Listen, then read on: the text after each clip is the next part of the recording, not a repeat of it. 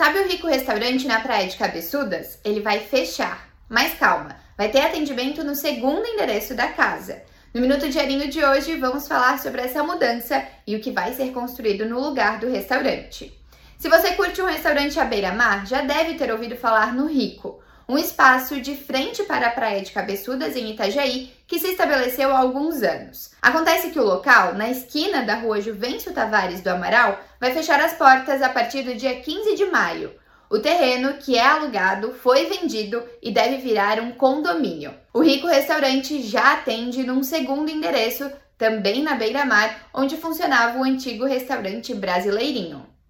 A Polícia Federal e a Polícia Militar trabalharam juntas nesta terça-feira na Operação Facção Litoral. Um traficante de 37 anos foi preso, acusado de liderar o esquema de tráfico de drogas na região. Ele é ligado ao Comando Vermelho, facção do Rio de Janeiro. O homem morava no condomínio Caledônia, em Camboriú, e foi preso em Itapema. Outras 14 pessoas foram presas e 28 ordens de busca e apreensão foram cumpridas. O valor dos bens apreendidos pode chegar a 37 milhões de reais. A investigação dessa operação começou quando Juan Arno Brockveld, filho do ex-presidente da Câmara de Vereadores de Penha, Maurício Brockveld, do MDB, foi preso com 719 quilos de cocaína e 6 quilos de crack em Pissarras, em fevereiro de 2022.